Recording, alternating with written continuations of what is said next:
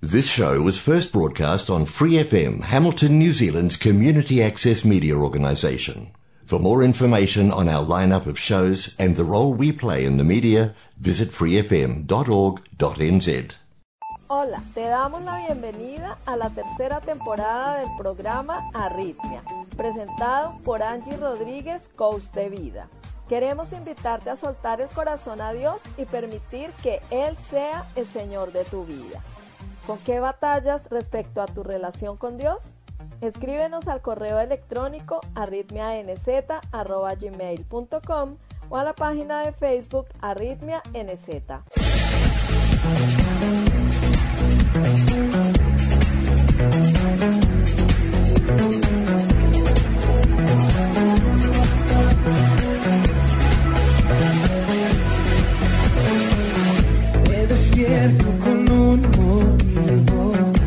No viniste al mundo por casualidad.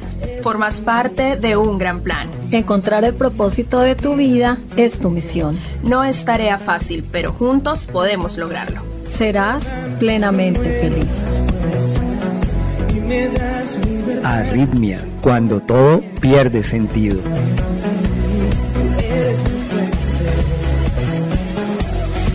Arritmia, transmitiendo desde Free FM 89.0 Real Community Radio, Hamilton, Nueva Zelanda.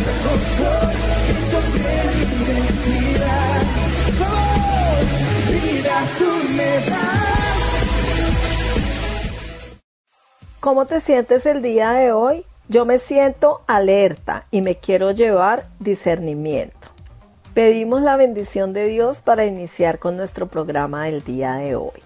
Amado Padre, gracias por permitirnos iniciar un nuevo espacio en el que podamos compartir nuestras luchas, esas batallas diarias que a veces no nos atrevemos a contar a nadie y tampoco a ti. Ayúdanos a abrir nuestros corazones, a ser sinceros, introspectivos y a pedirle al Espíritu Santo que nos escudriñe y que nos revele esos asuntos sin resolver que guardamos en el rincón más oscuro de nuestra mente y en el lugar más profundo de nuestro corazón.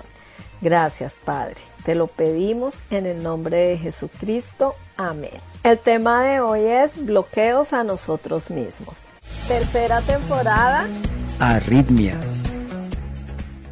Batallaba reconociendo las artimañas del enemigo, pero por estos días reconocí una de ellas.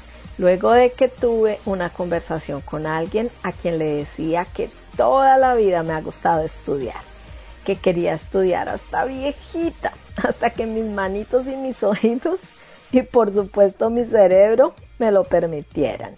Meditaba que he estudiado cosas que si bien algunas para algo en la vida habrán servido, he gastado tiempo, dinero, esfuerzo en cosas con las que no he hecho nada. Pero desde que conocí la palabra de Dios, la amé. Amo estudiarla, amo escudriñarla, amo meditarla y amo aplicarla en mi vida. Soy feliz y más que feliz estudiándola. Además, es lo único de todo lo que se pueda estudiar o aprender que no se queda solo en el plano natural, sino que permanece para siempre. Pero un día el enemigo susurró a mi mente, ¿para qué estudias tanto la palabra de Dios? Al fin y al cabo, ya eres salva. Y cuando mueras, en el cielo vas a conocer todo, vas a resolver todas tus inquietudes, tendrás conocimiento de todo lo que aquí en la tierra quizás no llegues a tener. Es verdad que soy salva, gracias a Dios. Es verdad que en el cielo entenderemos muchas cosas, sí, pero su propósito era desanimarme, era alejarme del estudio de la palabra de Dios.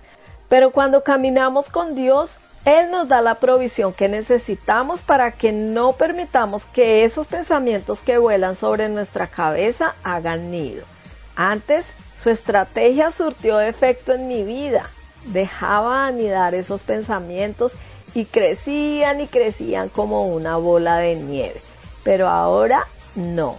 Dios provee todo para que nuestro camino no se tuerza. Dios me explicaba que su palabra es la que nos guía, nos da dirección, es nuestra brújula, Es la que nos permite cumplir el propósito que Él tiene para nuestra vida.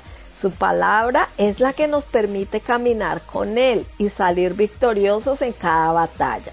Y no solo nos sirve para todo lo que podamos necesitar en nuestra propia vida, sino para servir, amar, enseñar, animar y ser luz en la vida de otros. Luego, en las devociones de ese día del pastor Rey Stedman, encontré esto. Abro comillas. El proceso de la madurez. Primera de Juan 2.14. Os he escrito a vosotros padres porque habéis conocido al que es desde el principio. Os he escrito a vosotros jóvenes porque sois fuertes y la palabra de Dios permanece en vosotros y habéis vencido al maligno. El apóstol Juan ha descrito ya a estos jóvenes como personas que han vencido al maligno. Aquí se revela el secreto del crecimiento. ¿Qué es lo que hace que el niño espiritual se convierta en joven espiritual? La palabra de Dios que permanece en él. ¿Qué hace que un joven se convierta en padre? La palabra de Dios que permanece en él. Ese es el secreto del crecimiento. Eso es lo que le ayudará a pasar de una etapa a otra hasta que por fin se convierta en padre, pudiéndose reproducir a sí mismo en otros. He aquí el instrumento divinamente diseñado del crecimiento, la palabra de Dios. Es totalmente imposible crecer como cristiano o como un hombre o mujer auténticos a menos que la palabra de Dios permanezca en ustedes. Este es el motivo por el que el demonio lucha en contra de todo este asunto del estudio de la Biblia, la edificación de nuestra vida alrededor de la centralidad de las escrituras y por qué nos vemos sometidos al ataque constante a este nivel. Es algo de suprema importancia que nos permite alcanzar la madurez. A pesar de que el demonio no puede impedir que seamos cristianos, sin duda puede impedir que seamos cristianos fuertes. Y esta es exactamente la manera en que lo hace. Intenta desviar nuestra atención haciendo que sigamos determinados atajos que dan la impresión de que nos van a convertir de inmediato en personas maduras. La espiritualidad instantánea, la madurez instantánea. Este pasaje dice que la palabra de Dios permanece. Eso significa un conocimiento de la Biblia además de la obediencia al Espíritu. Cuando las escrituras hablan acerca de conocer la palabra de Dios, nunca se refiere solo a la Biblia como el instrumento. Es siempre la Biblia y al mismo tiempo el Espíritu. Es la palabra entendida a la luz del poder iluminador y buscador del Espíritu Santo. Une estos dos conceptos para producir la madurez. No es cuestión sencillamente de que la enseñanza de la Biblia se introduzca en nuestra mente, sino que es algo mucho más profundo. La palabra se apodera de nosotros, aunque primero nosotros nos apoderamos de ella haciendo que la palabra viva en nosotros de este modo, penetrando en la conciencia, apoderándose de la voluntad, exponiendo los pensamientos y las intenciones del corazón, como dice Hebreos 4:12, y eso es lo que produce la madurez. Cierro comillas. Satanás nos confunde, haciendo parecer lo bueno malo y lo malo bueno. Juan 8:44 dice, desde el principio este ha sido un asesino y no se mantiene en la verdad, porque no hay verdad en él. Cuando miente, expresa su propia naturaleza, porque es un mentiroso, es el padre de la mentira. Pero bueno, y entonces, ¿cómo podemos evitar ser engañados? ¿Cómo podemos apagar los dardos de fuego que el enemigo nos lanza? ¿En dónde encontramos la sabiduría necesaria para reconocer las artimañas de Satanás? justamente en la tan atacada por el enemigo, la palabra de Dios. Efesios 6 del 10 al 18 nos habla de la armadura de Dios. Por último, fortalezcanse con el gran poder del Señor. Pónganse toda la armadura de Dios para que puedan hacer frente a las artimañas del diablo, porque nuestra lucha no es contra seres humanos, sino contra poderes, contra autoridades, contra potestades malignas en las regiones celestiales. Por lo tanto, pónganse toda la armadura de Dios para que cuando llegue el día malo puedan resistir hasta el fin con firmeza. Manténganse firmes, ceñidos con el cinturón de la verdad, protegidos por la coraza de justicia y calzados con la disposición de proclamar el Evangelio de la paz. Además de todo esto, tomen el escudo de la fe, con el cual pueden apagar todas las flechas encendidas del maligno. Tomen el casco de la salvación y la espada del Espíritu, que es la palabra de Dios. Oren en el Espíritu en todo momento, con peticiones y ruegos. Manténganse alerta y perseveren en oración por todos los santos. Así que amigos y amigas, creemos disciplinas espirituales como tener una cita diaria con Dios, leyendo su palabra, orando, obedeciendo, permitiéndole a Él que nos guíe, que nos enseñe, que nos ayude. Él nos dará el discernimiento necesario para no caer en las artimañas del enemigo. Dios siempre nos provee una salida. ¿Y tú? ¿Con qué batallas en tu caminar con Dios?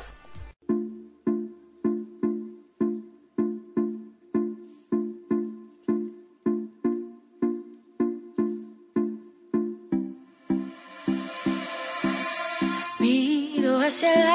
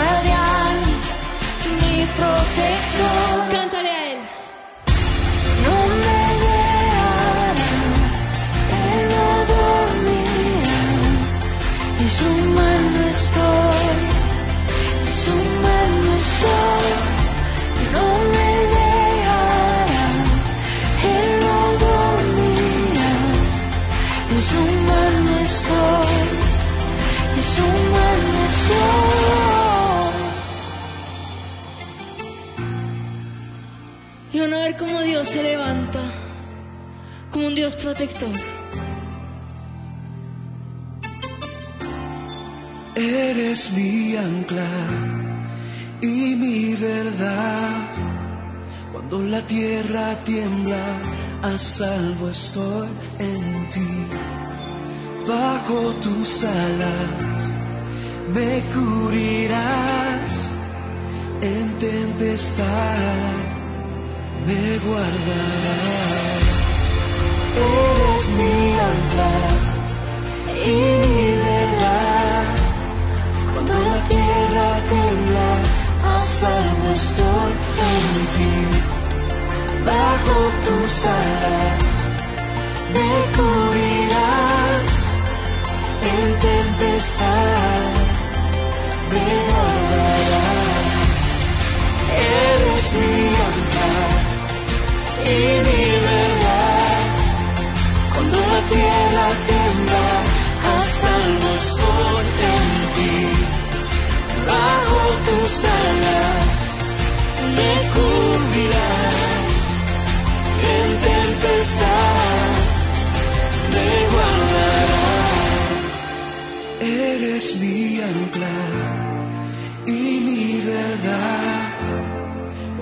tierra tiembla, a salvo estoy en ti. Bajo tus alas me cubrirás en tempestad, me guardarás. Regresamos con Arritmia. Hoy escucharemos el testimonio del pastor Andrés Speaker de la iglesia Más Vida de México. Que lo disfruten. Tu testimonio.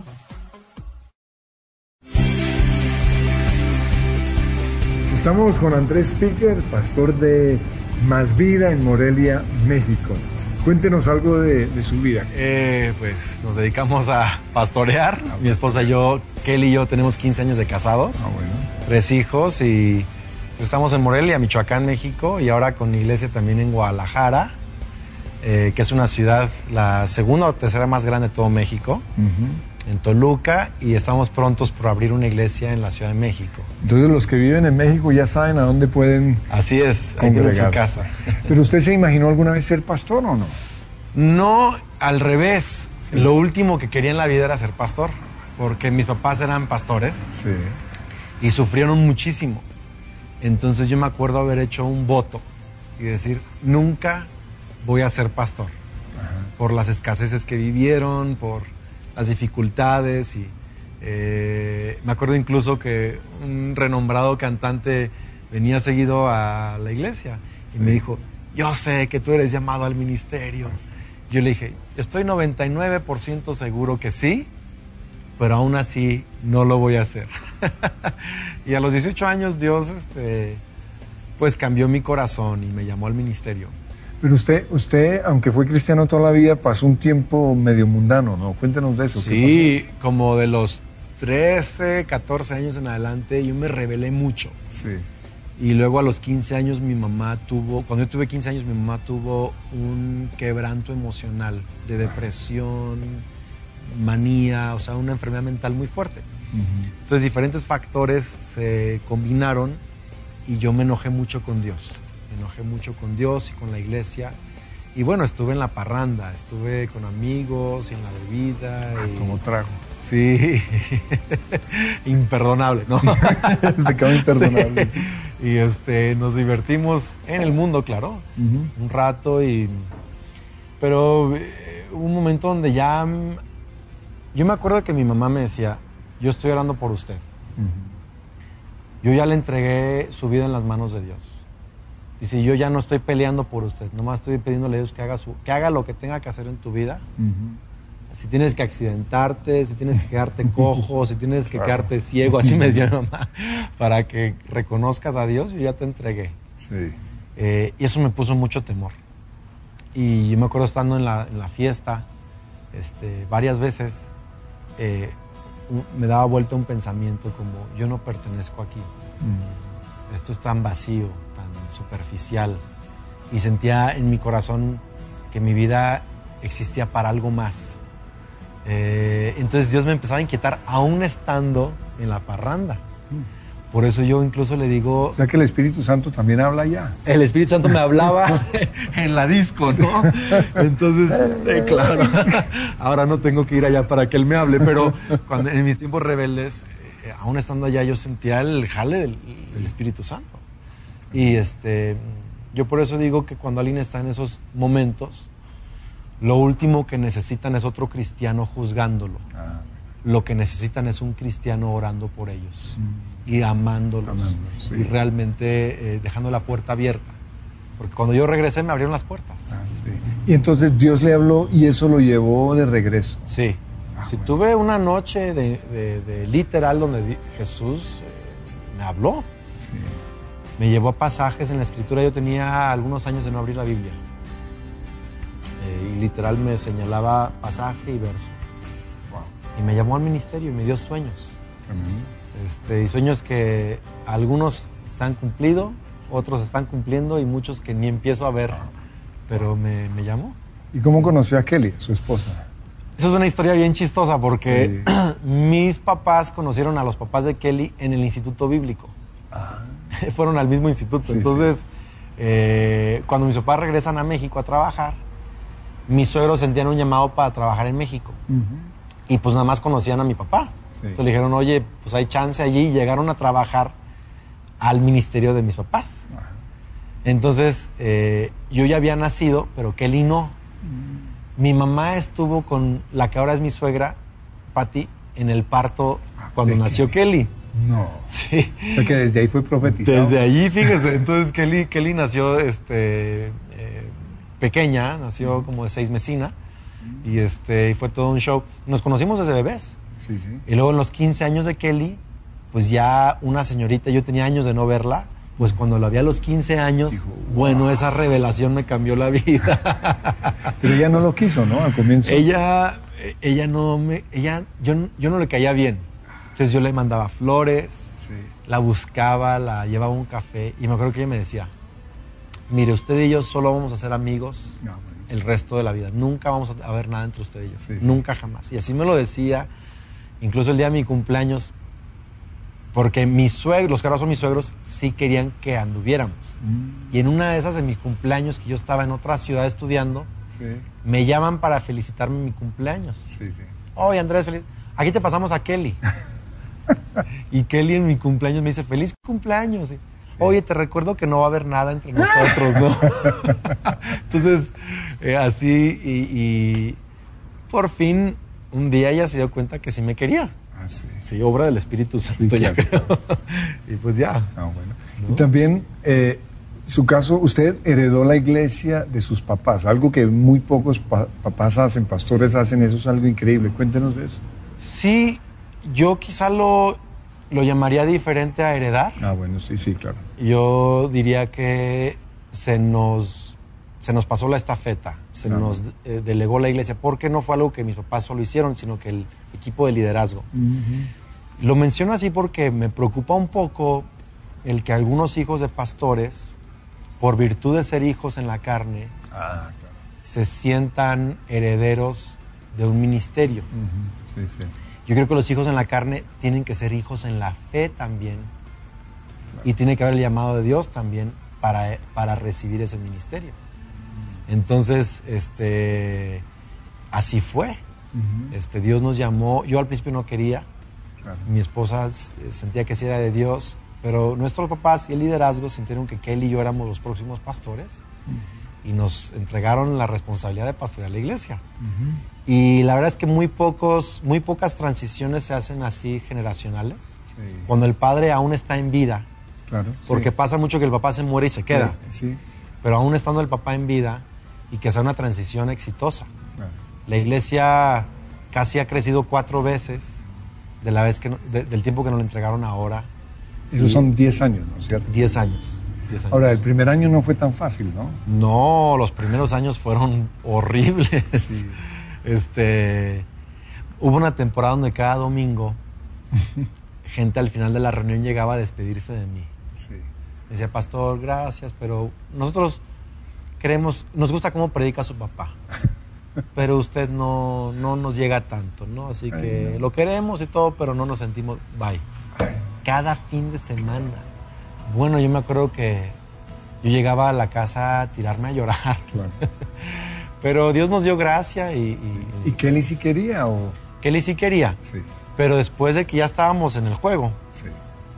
Kelly dice, yo nunca me apunté para esto. O sea, esto es demasiado, yo no, yo no le entré a esto. sí. Y fue tiempos difíciles, fue tiempos difíciles y pues Dios nos guardó, Dios nos guardó. Pues hoy en la prédica nos habló del año pasado que fue de los más duros Así de, es. de su vida. Cuéntenos y, y ese momento espectacular. Pues yo venía arrastrando ya cansancio Sí. y yo veo que cuando uno no se cuida y cuida ciertos aspectos de su vida espirituales, físicos, mentales, pues uno se cansa y me cansé. Y a veces uno tiene un tabú hacia esas cosas, ¿no? A que un pastor pudiera deprimirse, a que un pastor tenga ataques de pánico, a que un pastor tenga agotamiento, incluso agotamiento espiritual. O sea, yo no quería orar, no quería leer la Biblia, no quería ir a la iglesia, lo hacía solo el por... pastor. Y yo era el pastor, ¿no? Entonces, y lo hacía, lo hacía por, por fuerza, la verdad. Este, por obligación. Y el equipo me dio chance de no ir a administrar, o sea, no iba a la oficina. Eso me ayudó, tomé un, un tiempo de vacaciones, fui a consejería con un pastor ya más anciano. Sí. Pero en septiembre de- del año pasado, eh, estando buscando al Señor, preparando una serie sobre la libertad de- espiritual, eh, solo puedo describir como un encuentro con Dios. Este, me di cuenta que lo necesitaba y que había puertas que yo había abierto al enemigo, que había cosas que yo no había entregado a Dios, que había muchas expectativas eh, equivocadas que yo tenía sobre mi vida y que me estaba frustrando. Que yo no estaba cargando el, el, el yugo o la carga de Cristo, estaba cargando mi yugo y mi carga y la carga de otros. y- pero me liberó, en septiembre me liberó el Señor. Entonces el peor año de su vida resultó ser un... El los- mejor. El mejor, increíble, ¿no? Eh, lo increíble es que el año pasado, en, en lo peor, saliendo de eso, un amigo se suicida, pasan cosas bien difíciles. En medio de todo eso, Dios nos, por fin nos da luz verde y nos confirma con palabra profética del tiempo de abrir la iglesia en el Distrito Federal, en la Ciudad de México. Y eso había, un había sido un sueño anhelado, pero Dios nunca nos había dado oportunidad. Entonces, aparte de que Dios me sanó Sí. y lo conocí, Dios nos abrió nuevas puertas de ministerio. Ujú. Entonces es cierto, mi peor año llegó a ser uno de mis mejores años. Sí. Bueno, Andrés, gracias. No, gracias. Y para los que los familiares que vienen en México ya sabemos a qué iglesia ir, ya pronto se va a abrir. En la Ciudad de México, ahí en el Distrito Federal, estaremos pronto posteando alguna información y ahí están bienvenidos también. Bueno, gracias Andrés. Gracias a ustedes. Yo también quiero decir que los admiramos muchísimo, que la iglesia aquí, en lugar de su presencia, es realmente un refugio para nosotros, un oasis y un lugar de mucho aprendizaje. Y los admiramos, los honramos. Tercera temporada. Arritmia. Queridos amigos y amigas, hemos llegado al final del programa del día de hoy. Como siempre, muchas gracias por acompañarnos, gracias por compartir el link del programa y recuerden que nos gustaría mucho saber con qué batallas respecto a tu caminar con Dios. Escríbenos al correo electrónico arritmianz.gmail.com o a la página de Facebook arritmianz. Nos veremos con el favor de Dios la próxima semana y los invito a escuchar el mensaje del pastor David Jeremiah. Bendiciones.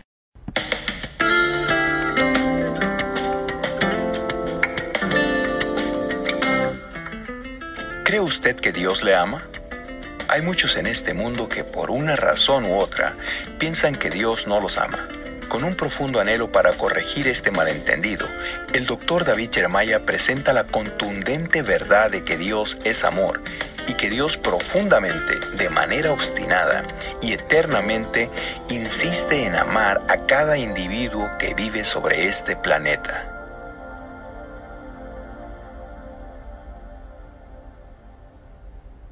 Con ustedes, el doctor David Jeremiah, en la voz y adaptación de Miguel del Castillo, para introducir la conclusión de su mensaje, Dios es amor.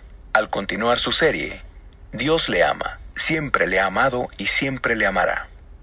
Gracias por acompañarnos hoy. Estamos en el mismo comienzo de la serie titulada Dios le ama, siempre le ha amado y siempre le amará. Una de las sorpresas que algunos me dicen que hayan al leer esto por primera vez es que el amor de Dios no depende de nada que nosotros hagamos o no hagamos. El amor de Dios no es condicional. Dios nos ama porque es su naturaleza amarnos. Así que uno no tiene que esforzarse tratando de agradar a Dios a fin de lograr que Él lo ame a uno. Así es como funciona el amor humano, pero el amor de Dios es radicalmente diferente. Descubriremos más respecto a eso al abrir nuestra Biblia hoy y aprender más en cuanto a esta verdad de que Dios es amor. Así que, volvamos al tema que empezamos. Nuestro mensaje se titula Dios es amor. Concluyamos con este estudio. ¿A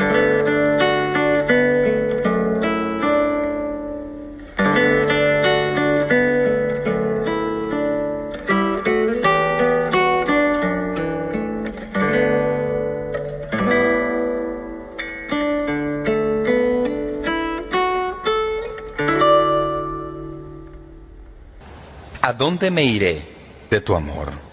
¿Y a dónde huiré de tu amor? Si subiere a los cielos, ahí está tu amor. Y si en el Seol hiciere mi estrado, he ahí, ahí está tu amor.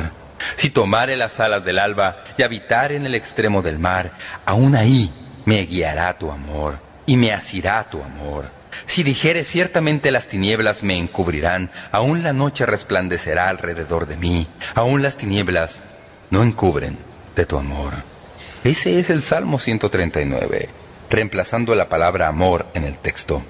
El Salmo 139 nos recuerda que Dios y su amor siempre están presentes con su pueblo. En mi calidad de pastor, he hablado con algunas personas con el correr de los años que se han sentido como si hubieran empujado el amor de Dios más allá de sus fronteras y me han dicho, me siento como si Dios estuviera diciéndome ya basta. Has cruzado la línea por última vez, ya me hastié de esto, ya me cansé contigo, voy a dejar de amarte porque tú sigues haciendo lo mismo vez tras vez y luego continúas volviendo y diciéndome que lo lamentas y después vuelves a hacerlo. ¿Se imaginan a Dios como nosotros nos imaginamos a la humanidad? ¿Se imaginan a Dios como diciéndole, se acabó, ya me cansé, ya me hastié, nunca jamás de amarte, no vuelvas a mí con tus problemas. Pero quiero decirles que nuestras experiencias humanas nos enseñan eso. Pero Dios no es así. Dios ama. Dios no puede dejar de amar. Si Dios deja de amar, deja de ser Dios. Porque Él es amor. Y su amor es lo que Él es. Pero no estoy alentándole para que ponga a prueba el amor de Dios. No estoy alentándolo a que empuje el amor de Dios a sus límites. Simplemente estoy diciéndole que sea lo que sea que usted haya hecho, y donde quiera que haya estado, y cualquiera que sea la situación en que esté, y aunque piense que ha pecado más allá de los límites del amor de Dios, quiero decirle que eso es imposible porque el amor de Dios está en todas partes y es amor ilimitado. Pero también el amor de Dios es inmutable. Esa es una de las cosas más importantes. ¿Cuántos saben que en las relaciones que tenemos a nivel humano uno de los problemas es tratar de lograr en ellas alguna estabilidad? Quiero decir, los asesores matrimoniales se quedarían sin negocio si pudiéramos figurarnos esto, pero la Biblia dice que el amor de Dios nunca cambia, porque Dios nunca cambia y Dios es amor. La Biblia dice en Malaquías 3:6 que Dios no cambia. Dice, yo Jehová no cambio. ¿Qué parte de eso no entendemos? Salmo 33:11 dice, el consejo de Jehová permanecerá para siempre, los pensamientos de su corazón por todas las generaciones. Salmo 102:27 dice, pero tú eres el mismo y tus años no se acabarán. Así que quiero hablarles de esta parte del amor de Dios por un momento. Qué maravilloso pensamiento es saber que debido a que Dios no cambia, que su amor no cambia, el amor de Dios es constante en fidelidad y continuo en su expresión. No disminuye, no desaparece, pase lo que pase. Un escritor que le ilustra este punto lo dice de esta manera. A veces bromeamos y decimos en cuanto al matrimonio, se acabó la luna de miel, pero eso es porque nosotros somos finitos. Quiero decir, no podemos sostener el nivel de intensidad y afecto de la luna de miel, no podemos prever las irritaciones que vienen con la familiaridad prolongada, no podemos mantener la condición física y la belleza que un tiempo tuvimos.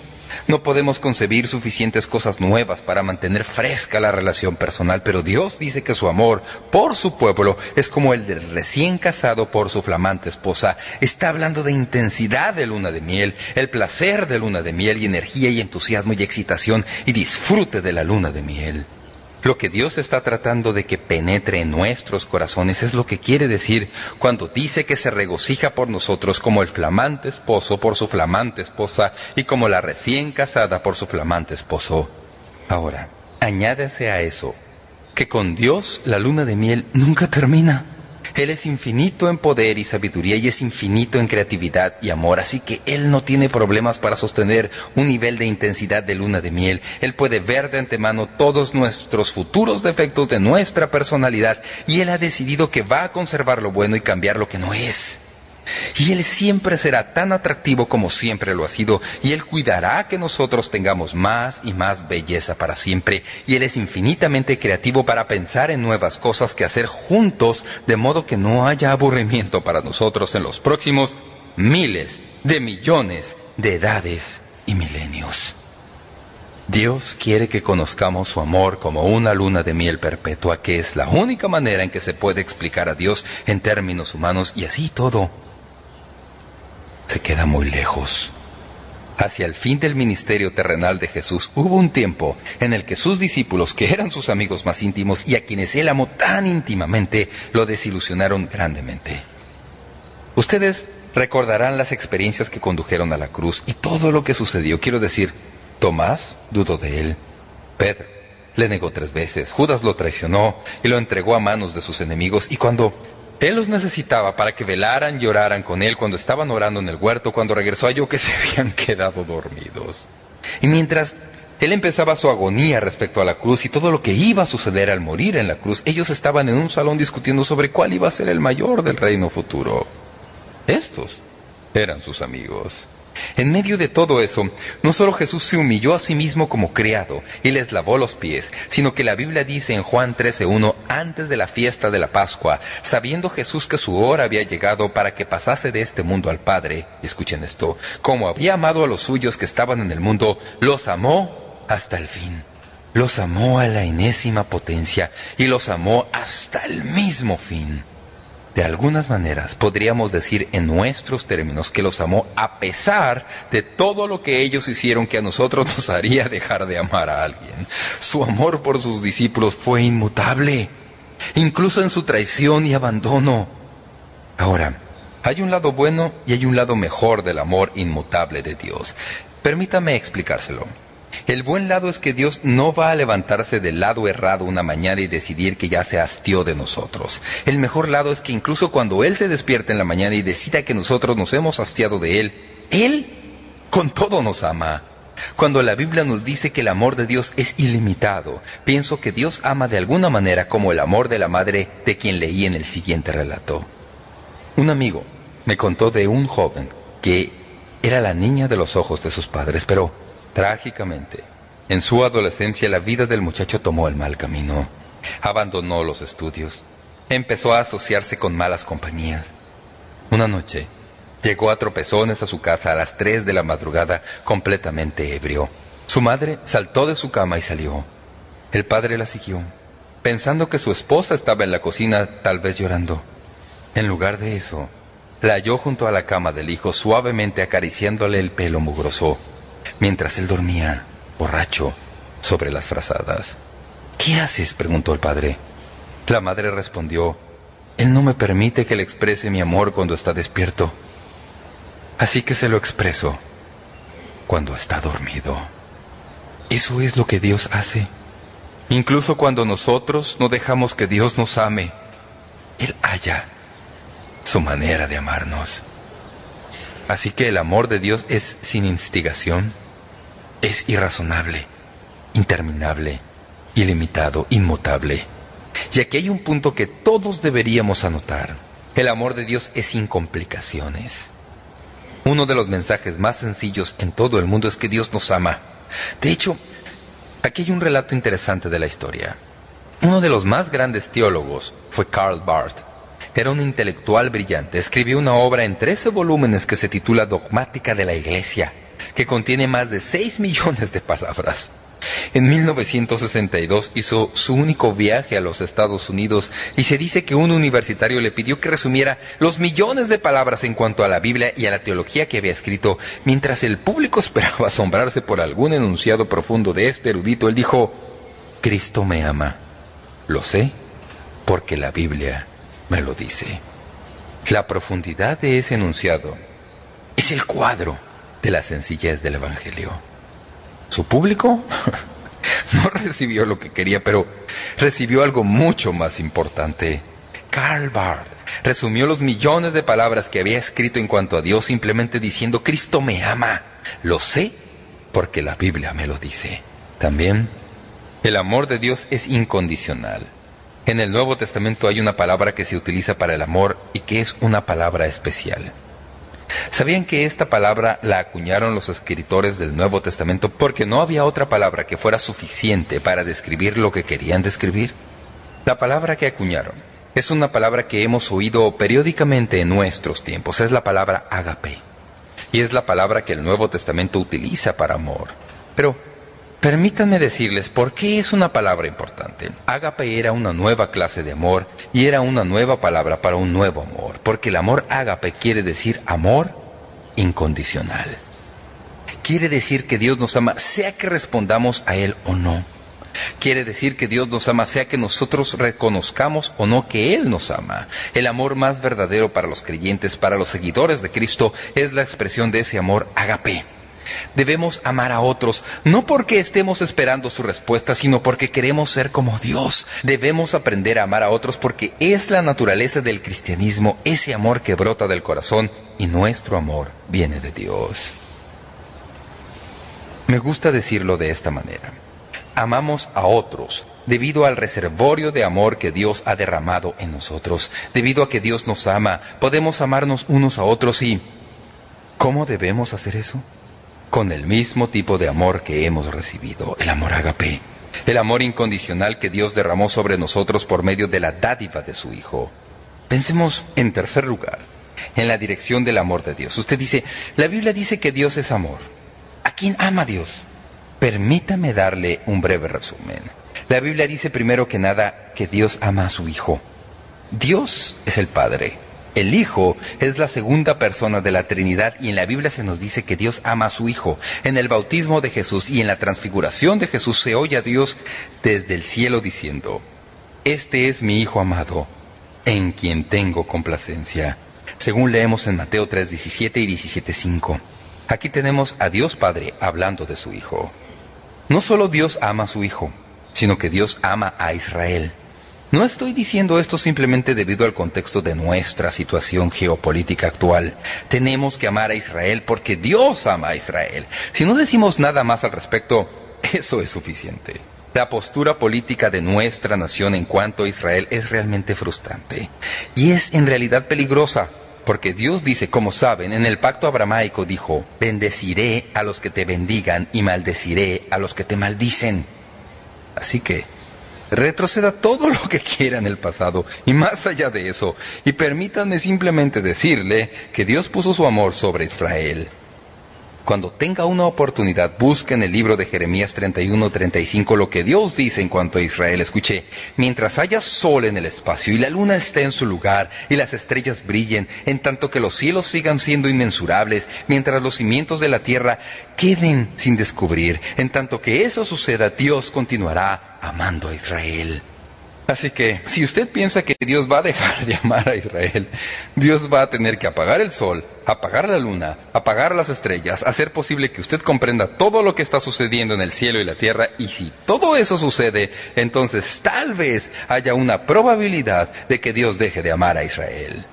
Y como sabe, todo eso es una hipérbole para decir que Dios siempre amará a Israel. Israel tiene un lugar especial en su corazón. Tal vez a usted no le guste eso. Tal vez usted esté batallando con un ápice de antisemitismo en su corazón, pero tiene que superarlo, porque Dios ama a Israel. Y si Dios ama a Israel, amigos y amigas, nosotros también debemos amar a Israel. En tercer lugar, Dios ama a los que creen en Jesucristo. Dios tiene un amor especial para todos los que han confiado en Él. No nos ama con mayor fervor, simplemente nos ama de una manera diferente. De hecho, me sorprendí al recordar esto de nuevo. He sabido esto por mucho tiempo, pero la Biblia en realidad dice que Dios los ama a ustedes que han puesto su confianza en Jesucristo con exactamente el mismo amor que ama a su Hijo Jesucristo. Esto lo leemos en Juan 17, 23. Dios Padre ama a Jesucristo y la Biblia dice que si usted es creyente, le ama a usted con la misma intensidad de amor con que ama a su Hijo. Esto es lo que leemos en Juan 17 mientras que Jesús ora que el mundo sepa que Dios los has amado a ellos, es decir, a los creyentes como también a mí me has amado. Dios nos ama a los que somos seguidores de Cristo con el mismo amor con que amó a su Hijo Jesucristo. Usted dice, Pastor, ¿puede explicarme eso? no, no puedo explicarlo. Todo lo que puedo hacer junto con el resto de ustedes, adorar a sus pies con esta verdad. La intensidad del amor de Dios. Así que Dios ama a su Hijo, ama a Israel, ama a los que ponen su confianza en Cristo y Dios ama al mundo. Como saben, el versículo favorito de la Biblia para la mayoría de creyentes y que se repite con frecuencia es Juan 3, 16. Porque de tal manera amó Dios al mundo, que ha dado su Hijo unigénito para que todo aquel que en él cree no se pierda, mas tenga vida eterna. ¿Qué quiere decir cuando dice que Dios ama al mundo? Él no ama al globo, Él ama a las personas del mundo. Ahora bien, hay quienes dirán que Dios ama a los elegidos. No voy a entrar en ese terreno aquí, de que Dios ama a los elegidos de una manera diferente al amor a todos, pero no puedo figurarme eso porque la Biblia dice que Dios ama al mundo. Eso quiere decir a toda persona. Dios le ama a usted y me ama a mí. Él ama a toda persona de este mundo. El mundo que Dios ama es un mundo que fue arruinado por la caída de la humanidad y sin embargo es este mundo sin fuerza, este mundo lleno de pecadores, este mundo que es débil. Es el amor de Dios lo que es el factor motivador detrás de la salvación. Escuchen lo que dice Efesios 2.4. Pero Dios, que es rico en misericordia, por su gran amor, ágape, con que nos amó ágape, aun estando nosotros muertos en pecados, nos dio vida juntamente con Cristo. Por gracia sois salvos. Pero todo lo que he dicho desde la primera palabra hasta aquí es para poder decirle Dios ama a su Hijo, Dios ama a Israel, Dios ama a los que creen en Él, Dios ama al mundo, pero más que todo lo demás, Dios le ama a usted. Como ven, a veces nos dejamos atrapar por las generalidades de nuestra fe. Un escritor lo dijo de esta manera. Dios no ama a poblaciones, Dios ama a las personas. Dios no ama a las masas, Dios ama a los hombres. Dios nos ama con un amor poderoso que no tiene principio ni puede tener fin. Un escritor cuenta la experiencia de un hombre llamado Eduardo, que tomó dos semanas de vacaciones para ir a Irlanda y celebrar el cumpleaños de su tío que cumplía los 80. En la mañana de ese gran día, Eduardo y su tío se levantaron antes de que saliera el sol, se vistieron en silencio y se fueron a dar una caminata por las playas de un lago. Justo cuando el sol salía, su tío se dio la vuelta y clavó la vista al punto donde salía el sol. Eduardo se quedó junto a él por 20 minutos sin que ni uno ni otro dijera una sola palabra mientras contemplaban la salida del sol. Entonces el anciano empezó a brincar por la orilla, danzando con su cuerpo de 80 años, con una sonrisa radiante en su cara como si estuviera participando en alguna fiesta muy alegre. Después de alcanzarlo, Eduardo le dijo, tío, pareces muy feliz. ¿Me dirías por qué? Sí, chiquillo, le dijo el viejo, con las lágrimas corriéndole por las mejillas. Como ves, el Padre Celestial me ama mucho. El Padre me ama mucho. En un momento de belleza en la creación y la salida del sol, el tío había captado ese pensamiento de que Dios le amaba. No sé si usted haya tenido algún momento sorpresivo como ese, pero a veces, especialmente si usted ya es creyente y anda por la vida y las circunstancias parecen ser diferentes para todos nosotros, usted tiene ese momento en que se da cuenta, Dios me ama. Ese es el descubrimiento más maravilloso que usted jamás puede tener. Pienso que por eso Max Lucado escribió lo siguiente. Una de las razones más dulces por las que Dios te salvó es porque está encantado contigo. Le gusta tenerte cerca. Piensa que eres lo mejor que ha venido por el camino en un buen rato. Si Dios tuviera un refrigerador, tu retrato estaría en la puerta. Si Él tuviera una billetera, tu fotografía estaría ahí. Te envía flores cada primavera y te da un amanecer todas las mañanas. Siempre que hablas, Él te escucha. Él puede vivir en cualquier parte del universo y escogió vivir en tu corazón. ¿Y? El don de Navidad que te envió a Belén. Compréndelo, amigo. Él está encantado contigo. Agustín de Hipona lo dijo de esta manera. Dios te ama como si fueras la única persona en el mundo y Él ama a todos así como te ama a ti. La mayor parte de lo que he tratado de decirle hoy se resume sencillamente en estas palabras. Dios le ama. Siempre le ha amado y siempre le amará. Tal vez usted que me está oyendo hoy nunca ha comprendido eso. Tal vez nunca se ha dado cuenta del amor que Dios le tiene. Tal vez usted ha estado luchando contra ese amor toda su vida. Permítame decirle que Dios no va a imponerle su amor. Él no va a obligarle a que usted le ame en pago, pero le ofrece su amor. Y todo lo que usted tiene que hacer es recibirlo. Todo lo que tiene que hacer es abrirle el corazón y recibirlo. Y Él está esperando que lo haga incluso hoy mismo. Tal vez usted ha escuchado este mensaje hoy, preguntándose de qué trata todo este asunto de que Dios le ama. No he hecho debida justicia al asunto, se lo aseguro. Pero si pudiera decirle algo de persona a persona, sencillamente le diría esto, Dios le ama. Siempre lo ha amado y siempre le amará. Y si usted quiere conocer la bendición de ese amor, todo lo que tiene que hacer es recibirlo. ¿Y cómo recibe ese amor? Usted recibe ese amor recibiendo al Señor Jesucristo como su Salvador. Usted dice, ¿Por qué es eso así? Porque el Señor Jesucristo es la dádiva del amor de Dios. En Romanos 6:23 la Biblia dice, porque la paga del pecado es muerte, mas la dádiva de Dios es vida eterna en Cristo Jesús, Señor nuestro. Es como si Dios estuviera de pie ante usted hoy, con todo su amor envuelto en un paquete, y todo lo que puede hacer es ofrecérselo. Él continúa extendiendo su amor vez tras vez y tan solo espera que nosotros nos abramos y lo recibamos. Cuando usted se abre y recibe el amor de Dios, el amor de Dios se vuelve su amor. El amor de Dios llega a ser su experiencia personal y el amor de Dios entonces es derramado en su corazón por el Espíritu Santo que Él le da. Así que, mi pregunta para usted hoy es esta. ¿Ha recibido usted la dádiva del amor de Dios? Dios no va a dejar de amarle si usted persiste en rechazarlo, pero usted se va a perder la bienaventuranza de conocer el amor de Dios en su corazón. Así que quiero decirle algo. En este mundo de odio y disonancia y todas las cosas que están teniendo lugar, sin el amor de Dios en su corazón va a tener un camino difícil por delante. Así que quiero preguntarle, ¿quiere recibir hoy el amor de Dios? ¿Quiere recibir a Jesucristo como su Salvador y reconocerle como la dádiva de amor de Dios?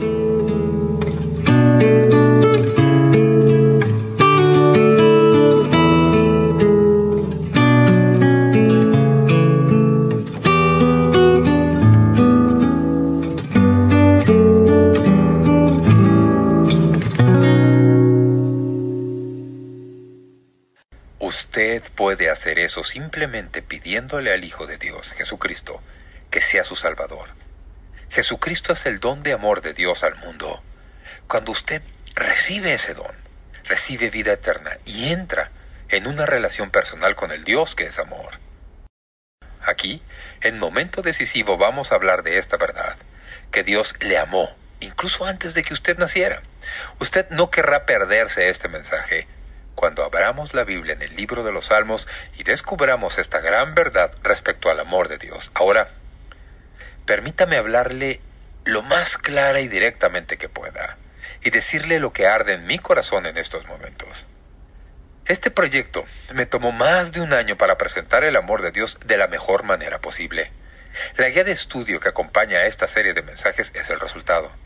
Nunca he llorado más, ni orado más, ni agonizado más por un libro y guía de estudio como lo he hecho por este, debido a que el amor de Dios es una verdad insondable.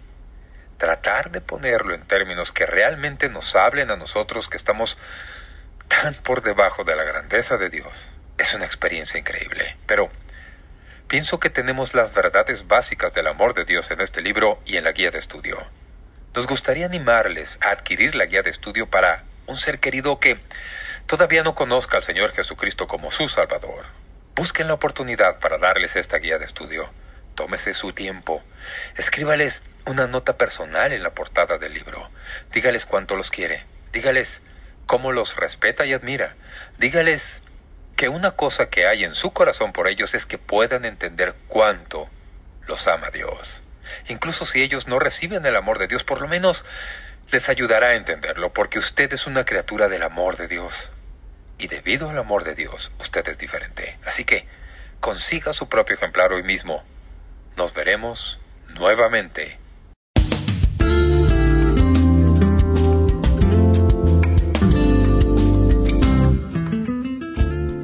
Gracias por sintonizar Momento Decisivo Esperamos que usted pueda tomar un momento para escribirnos una carta en respaldo del ministerio. Le agradecemos su correspondencia. Y cuando nos escriba o nos envíe un correo electrónico, sírvase a anotar claramente su nombre y dirección completa y el nombre de la emisora en que escucha este programa. El mensaje que usted escuchó hoy es una porción del mensaje completo disponible en disco compacto titulado Dios le amó antes de que usted naciera. Si desea solicitar una copia de este mensaje, puede hacerlo visitando nuestro sitio web www.momentodecisivo.org o escríbanos a la dirección que le damos enseguida.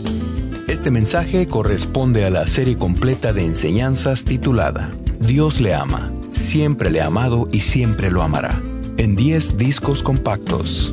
Para más información sobre cómo conseguir estos mensajes que ofrecemos, puede visitar nuestro sitio web www.momentodecisivo.org o escríbanos a Momento Decisivo, P.O. Box 3804, San Diego, California 92163, Estados Unidos de América. Sintonícenos nuevamente mañana para estudiar juntos la palabra de Dios aquí en Momento Decisivo con el doctor David Jeremiah. También puede escuchar Momento Decisivo cuando guste en nuestra página web, ubicada en momentodecisivo.org.